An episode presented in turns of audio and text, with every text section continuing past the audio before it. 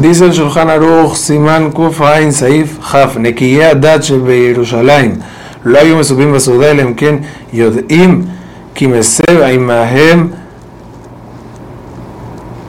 מפני שגנאיו לתלמיד חכם לשב אצל עם הארץ בסעודה. La gente de alto rango en Jerusalén no comían a menos que sabían que hay Talmideh Jajamim con ellos y no Ame Haaretz en la Seudah y afilu si era Seudat Mitzvah. Obviamente que una persona no tiene que echar a ningún invitado que no es Talmideh Jajam, pero sí es bueno comer con Talmideh Jajamim porque le da otro nivel a la Seudah.